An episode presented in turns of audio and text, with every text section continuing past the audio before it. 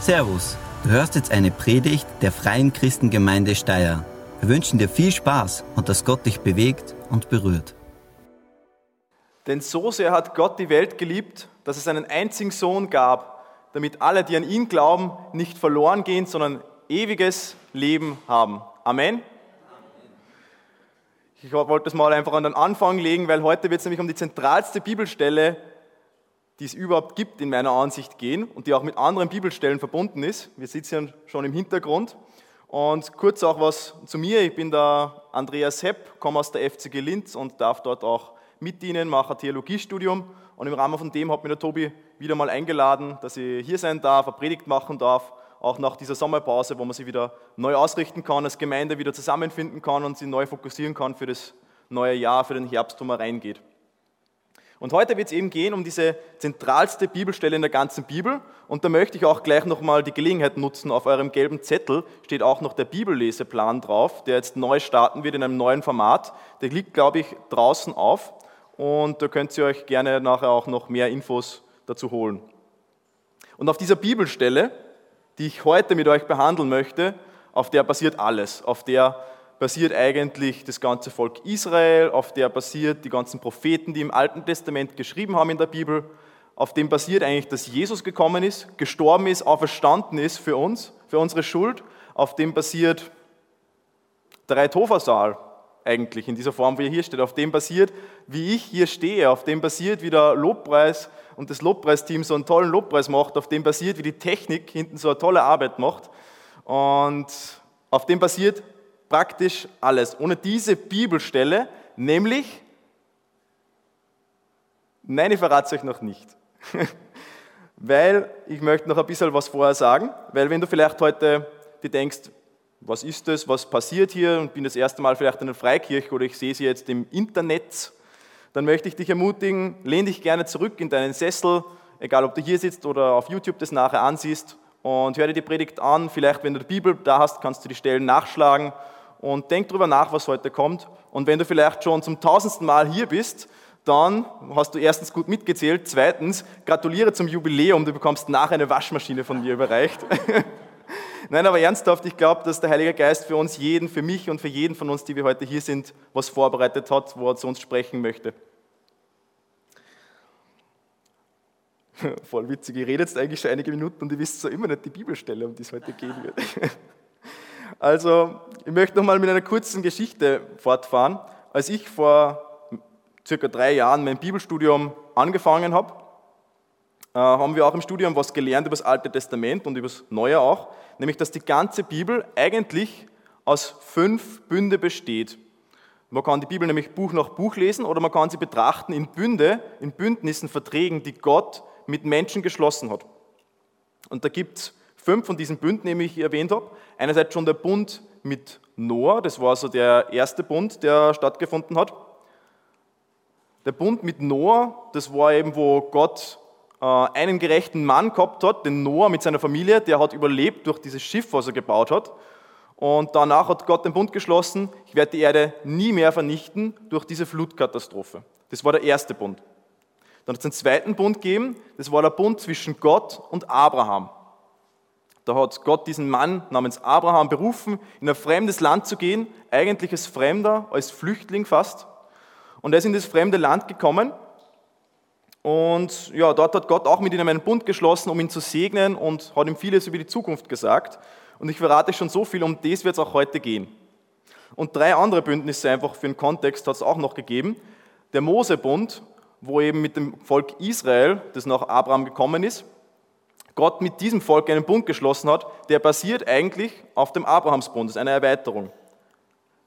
Dann der Bund auch, den Gott mit dem König David geschlossen hat. Sie haben dann, das Volk Israel ist dann ins verheißene Land gekommen.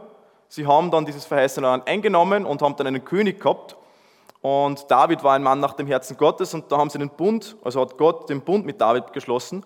Und auch schon im Neuen Testament lesen wir das, warum wir auch heute hier sitzen, der neue Bund, der uns verheißen ist, durch Jesus Christus, der sich im Neuen Testament auch erfüllt und der letztlich auch mit Verheißungen zu tun hat, die im Abrahamsbund vorkommen.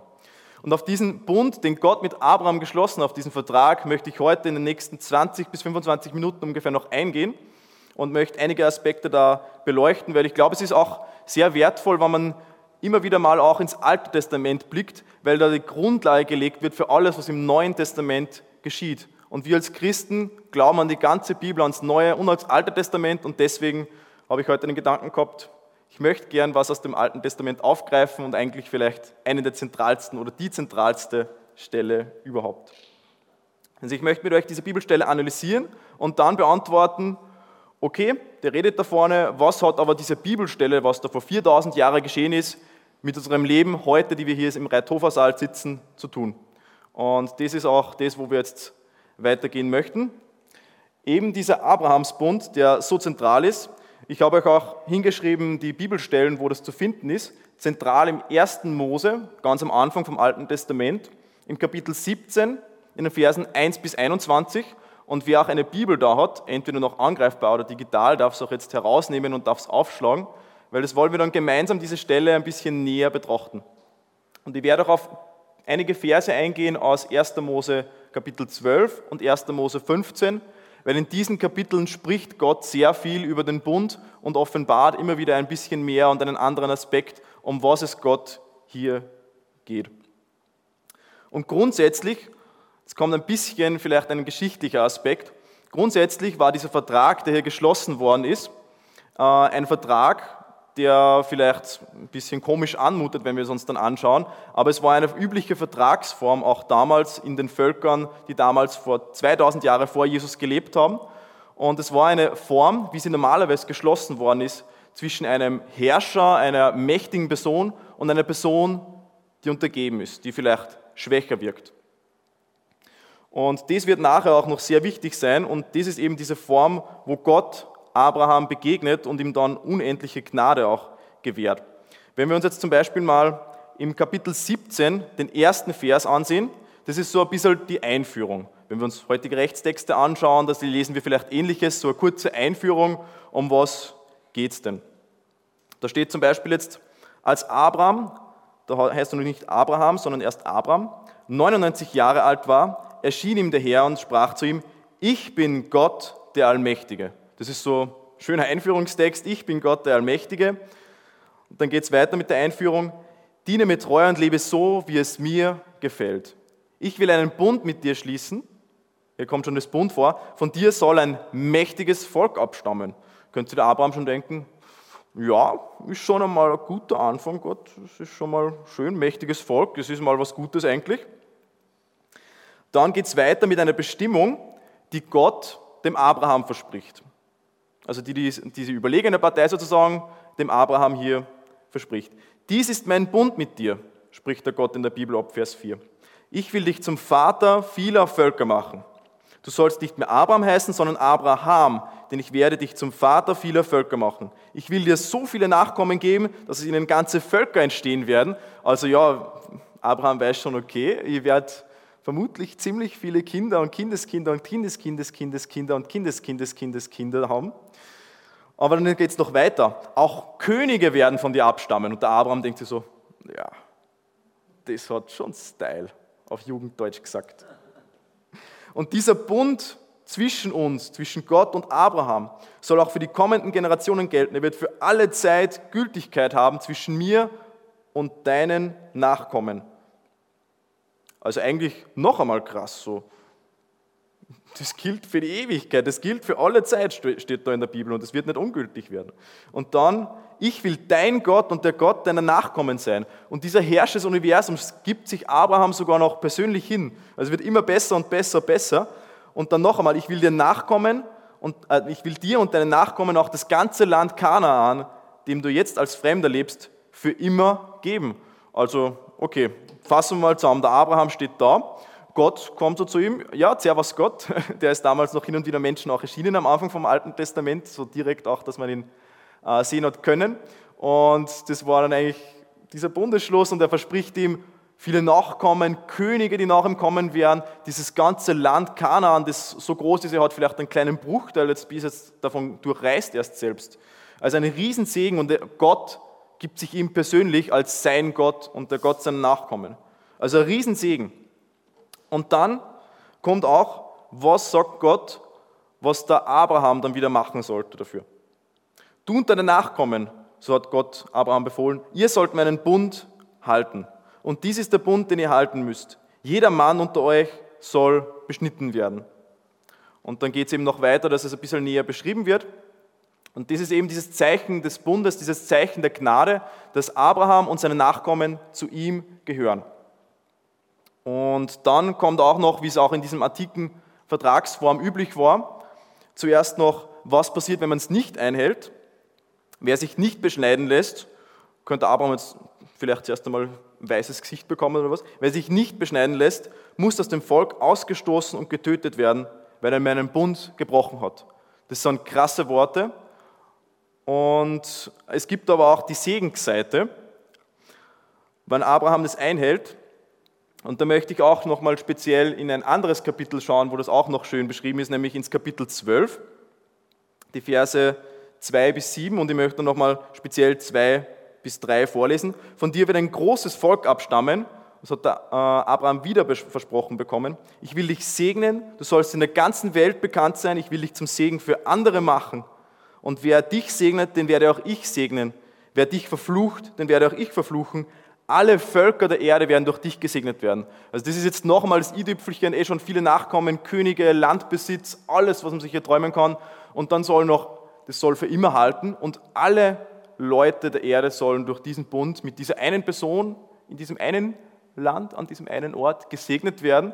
Das ist irgendwie vielleicht zu groß. Also, wenn ich der Abraham gewesen wäre, ich hätte mir zuerst mal so ein österreichisches Wort gedacht, so unbackbar. Also richtig ein großes Bundesversprechen, was Gott hier dem Abraham weitergibt. Und Abraham hat sich ausgekannt, er hat gewusst, okay, so werden die Verträge ungefähr geschlossen. Gott will mit mir einen Bund, einen Vertrag schließen in dieser damals üblichen Form. Und jetzt möchte ich auch mit euch noch ins Kapitel 15 schauen. Das könnt ihr auch gerne noch aufschlagen.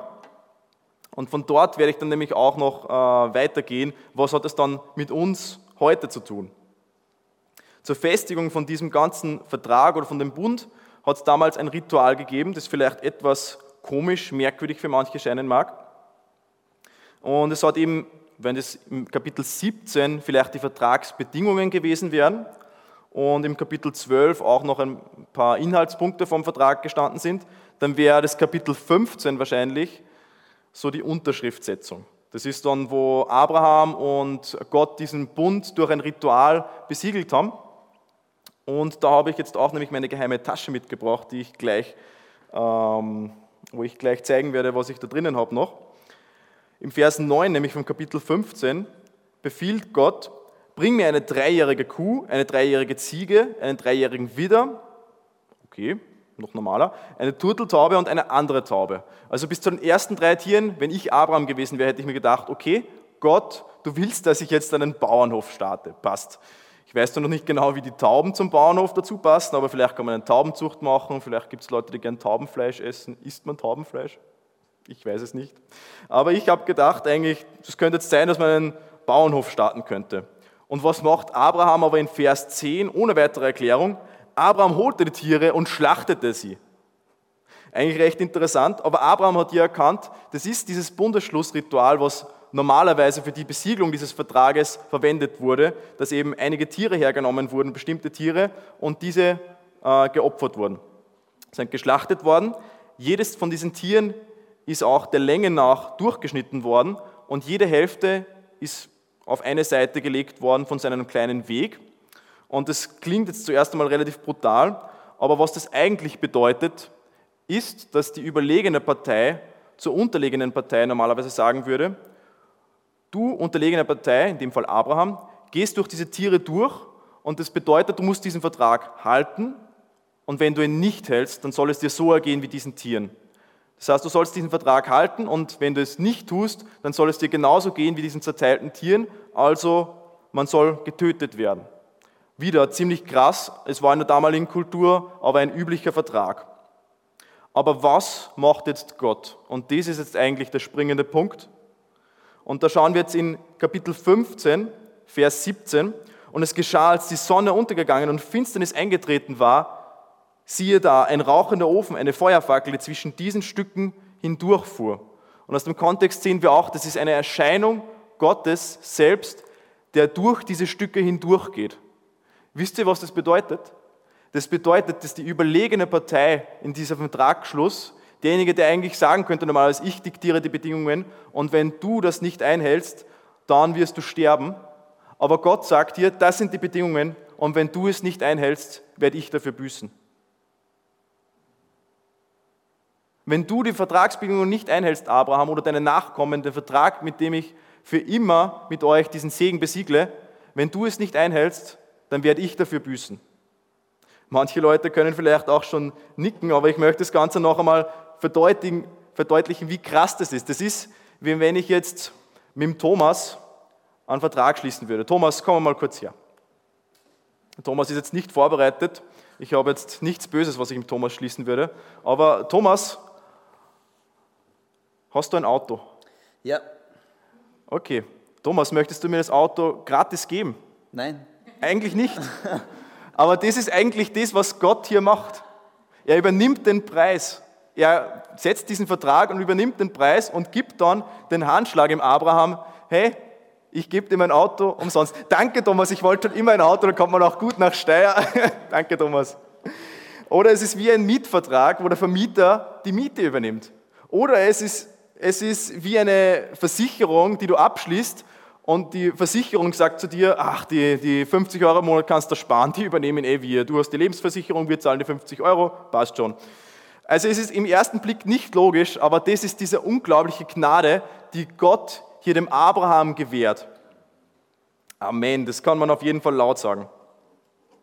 Und es kommt hier auch diese Verheißungen, die im Neuen Testament auch nochmal aufgegriffen werden von Paulus. Das gilt nicht nur dem Abraham und seinen nachkommenden Israeliten.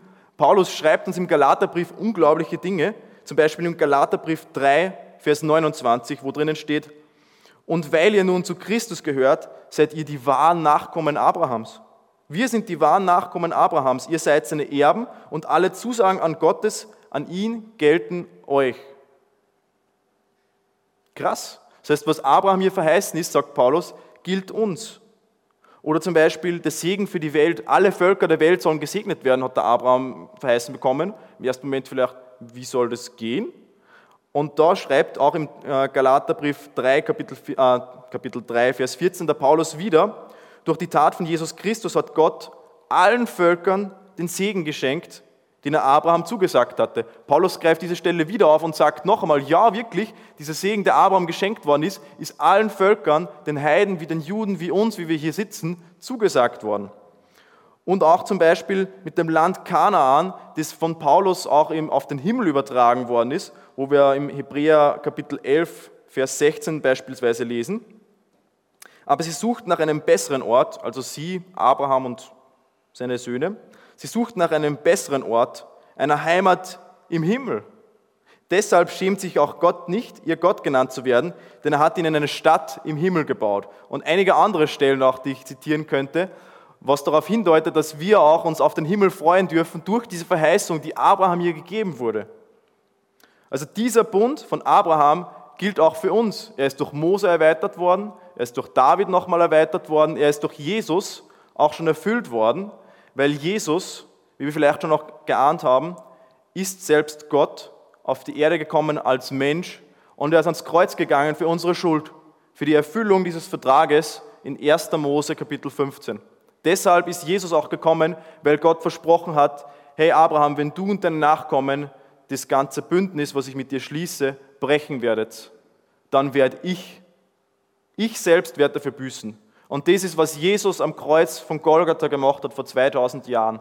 Das ist, warum unsere Schuld vergeben ist, wenn wir Buße tun und bekennen, dann ist nämlich er treu und gerecht und er vergibt uns alle Schuld.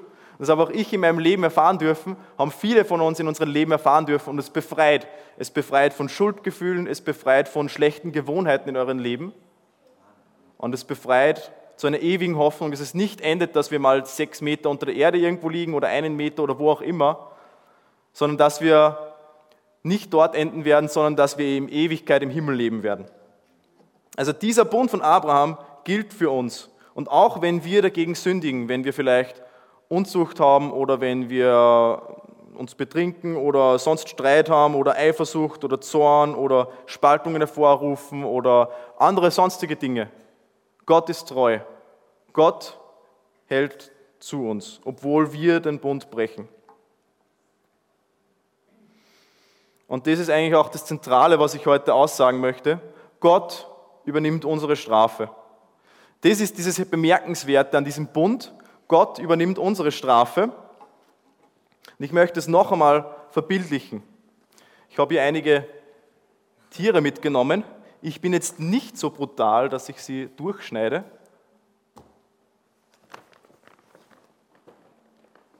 Ups. Eine Schlange steht zwar nicht in der Bibelstelle, aber ich bin mal so frei. Und es ist nochmal diese Verbildlichung dieser Stelle. Gott ist durchgegangen und hat gesagt, so wie diesen Tieren, in diesem Fall wie den Stofftieren, so wie diesen Tieren soll es mir ergehen, wenn du den Bund brichst. So wie diesen Tieren soll es mir ergehen am Kreuz von Golgatha, wo ich für eure Schuld büßen werde, wo ich eure Strafe auf mich nehmen werde, damit ihr ewiges Leben und Hoffnung im Leben bekommen könnt. Und so kommen wir auch wieder zum Anfang zurück. Denn so sehr hat Gott die Welt geliebt, dass es einen einzigen Sohn gab, damit alle, die an ihn glauben, nicht verloren gehen, sondern ewiges Leben haben. Ich möchte das Lobpreisteam auch schon wieder auf die Bühne bitten. Und ich möchte euch zwei Dinge fragen. Wenn du vielleicht auch heute hier bist und du denkst dir entweder auf dem Video oder du denkst dir, du bist vielleicht heute da und du hast diesen Bund, diesen Vertrag mit Gott jetzt ein bisschen verstanden, vielleicht was könnte es sein und der Heilige Geist spricht vielleicht gerade in dein Herz, dann möchte ich dich ermutigen, nimm es an. Komm vielleicht auf mich zu oder komm zu Leuten, die dort hinten bei dem Roll-Up, bei dem Braunen stehen werden. Das sind Leute, die werden mit dir und für dich auch beten für Anliegen, die du hast, vielleicht für Schmerzen, Krankheiten oder auch vielleicht, wenn du sagst, hey, ich möchte mein Leben mit diesem unglaublichen Gott verbringen, der hier die ganze Schuld auf sich genommen hat, statt mir. Ich möchte auch euch einen zweiten Aufruf geben. Wenn du vielleicht heute hier bist und du bist eine dieser Personen, die ich am Anfang angesprochen habe, vielleicht schon das tausendste Mal da, kriegst nachher Waschmaschine von mir, okay, dann möchte ich dich ermutigen, nimm diesen Vertrag mit dir mit, diesen Bund, diese Strafe, die übernommen worden ist vom Herrn der Herren und gib ihn weiter an andere Leute. Ich persönlich bin von dieser Bibelstelle so begeistert und mich freut so, dass ähm, Jesus gekommen ist, wegen dem auch, was da mit Abraham geschehen ist und dass es immer wieder verheißen worden ist, erneuert worden ist. Es wird jemand kommen, der den Bund erneuert, der die Strafe übernimmt und dieser jemand ist Jesus gewesen. Also nehmt diese Infos und tragt sie raus in die Welt, tragt sie in euren Freundeskreis, tragt es vielleicht in Gespräche hinein. Und da müssen wir auch, glaube ich, gar nicht aufdringlich sein. Solche Gespräche ergeben sich. Solche Gespräche über Glaube oder über andere Themen ergeben sich immer wieder. Bei mir war es auch gerade gestern so, dass ich mich mit einigen Schulkollegen getroffen habe, die ich seit Jahren nicht mehr alle am selben Platz getroffen habe. Und wir waren in Wien und haben eine schöne Zeit gehabt. Und da bekommt man natürlich auch Fragen gestellt über verschiedene Dinge. Was ist mit Themen wie Sex vor der Ehe oder anderen Sachen? Was denkst du davon? Und da kann man auch wieder auf verschiedene Dinge eingehen. Und mich freut es einfach in meinem Leben so, wenn ich über diese Dinge reden darf. Natürlich habe ich auch manchmal Stress, manchmal Angst. Aber ich glaube, es muss nichts Erzwungenes sein, sondern wir können unseren Freunden, Arbeitskollegen und Familienmitgliedern und anderen Leuten einfach die Hoffnung verkünden, die unser Leben persönlich verändert hat. Also zu diesem krassen Vertrag möchte ich dich ermutigen, nimm ihn an, trage ihn weiter. Und zum Abschluss möchte ich noch beten. Danke, Vater, dass du jetzt hier bist. Danke, Heiliger Geist, dass du jetzt auch in den Menschenherzen wirkst von uns, dass du uns verändern möchtest, dass du unsere Leben verändern möchtest, dass du die Leben von anderen Leuten um uns herum verändern möchtest durch uns.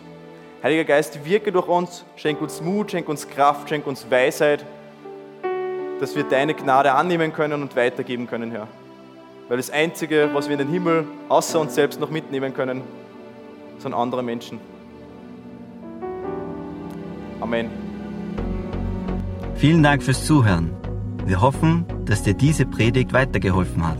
Wenn du mehr über uns wissen willst oder Fragen an uns hast, besuche unseren Gottesdienst in Steyr und schau auf www.fcg-steyr.at vorbei. Wir freuen uns auf dich.